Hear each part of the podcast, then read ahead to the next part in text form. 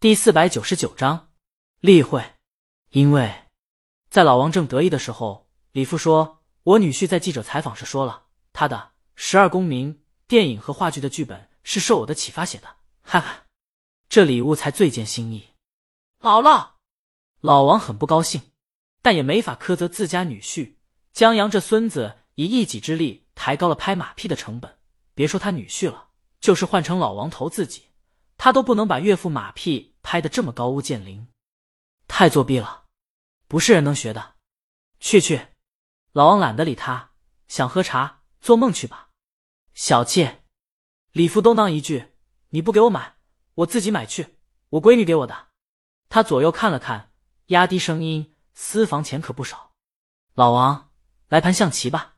李父觉得老王这是无话可说了，别岔开话题。老王，来盘象棋吧。李父摇头，搁这儿找不呢，幼稚。老王，有本事你来盘象棋。大早上打打杀杀的，成何体统？李父提着菜走了。呵呵，老王得意的喝了一口茶，跟我斗。他悠然的喝了一杯茶，又给自己沏了一杯，正悠哉悠哉呢。王老师看书呢。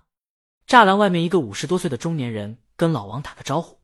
老王把目光从书上抽出来。于主编，他放下书，是不是稿子又有什么地方要修改？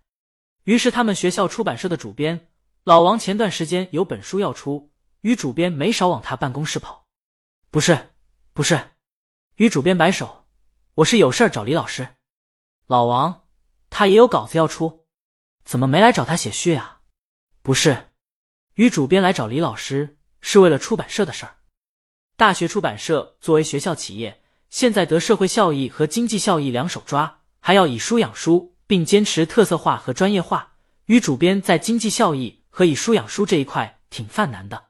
后来，他在媒体上看到李老师启发他女婿写了一部法律相关话剧的消息，然后谁都知道李老师女婿跟江阳有千丝万缕的关系，他就想着过来看看。于主编觉得在大众图书中特色化。推理小说，或者说江洋推理小说，还是很有搞头的。东方快车中，波洛最后放走凶手引发的法律和正义的思考，还有斯泰尔斯庄园奇案中关于英伦一事不再理原则，这些其实都有很大的探讨空间。在二十一世纪初，英伦还针对这条法律有过补充，废除了这条法律对于杀人、强奸和武装抢劫的适用。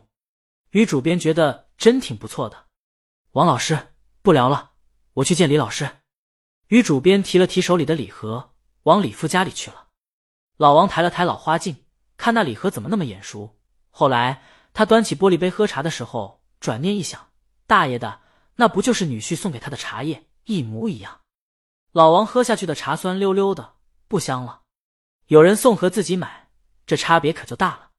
这老于绝对故意的，整这么贵的礼盒，也不怕别人告他一个行贿。不过，老王觉得李父不会接受，因为李父炫耀归炫耀，但还真没承认过江阳是江阳。果不其然，不一会儿，于主编又提着茶叶出来了。老王忙问：“怎么着？”于主编摇头：“这推理小说压根没戏，李父一句不认识，推得一干二净。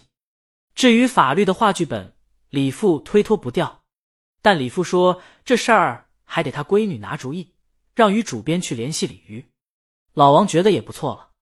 他听李父不止一次的炫耀，说这话剧本特别厉害，比电影剧本还厉害。可他娘的，他连电影剧本都没看过，还不知道这话剧本有多厉害呢。这老李头太会吊人胃口了，不就是象棋虐了他几盘吗？至于这么小钱？老王对于主编说：“你可以试试，我觉得问题不大。”老李闺女答应了，这事儿准成。另外，老王觉得，如果于主编把稿子签到手上了，记得我帮你做法律顾问。行，于主编答应的很爽快。李父写书都要由老王写序，足见老王的地位，有他把关，于主编求之不得。然而，于主编打了几次电话都没打通。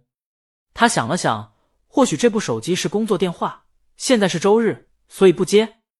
既然如此，于主编就耐心等到了周一，才又打了过去。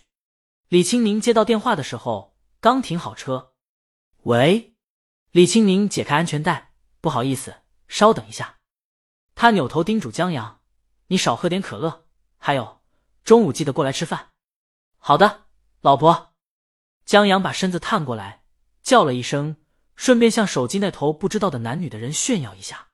李青宁翻了个白眼。与主编停下，等他们打招呼，隐约听到了他们的对话。本来还打算借他和李父的关系，通过李青宁认识一下江阳呢。现在看来不用了。老王说的还真对，老李闺女答应了，准成。刚才不好意思，您说。李青宁锁了车，见江阳站在原地等他，知道他是嫌着告别太草率。他挽着江阳胳膊往电梯口走，接听着电话。于主编忙自报家门：“哦，于叔叔你好。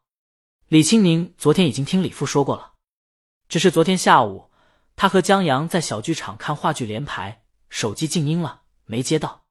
后来见是陌生电话，就没回拨过去。至于话剧本出版，这还真没人谈过。李青宁觉得把剧本出版，举手之劳，再支持一下老李的工作，挺好的。不过，在把剧本交给于主编之前，他更建议于主编亲自看一场话剧。话剧连排很成功。在下周就要预演了，也就是面对有限的业内人士、专业人士和观众进行演出。他觉得于主编可以现场观看，在既能对话剧提一些意见，也可以直观感受下话剧。与主编答应了，约定好以后，李青宁挂了电话，江阳这才按下 VIP 电梯，在电梯门打开以后亲一下他，在电梯门关以后朝公司去了。他进了公司，只看到周浩坐在沙发上打游戏。江阳环顾一圈，我记错了，今天周日，不然韩小小这么敬业的，恨不得老板把他挂路灯的人，岂会不在公司？周浩木指会议室在开会呢。他斜眼瞥江阳，每周一例会，你不知道？不知道。江阳问：“你这当老板的怎么不去开会？”周浩：“他们已经是成熟的员工了，可以自己开会了。”江阳朝会议室走去。我开会去，周浩，你开什么会？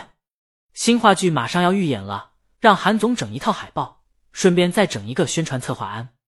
江阳推门走了进去，周浩望着游戏，那我还玩不完？他很快有了答案。江阳被赶了出来，他望着关上的会议室大门，莫名其妙的向周浩走过去。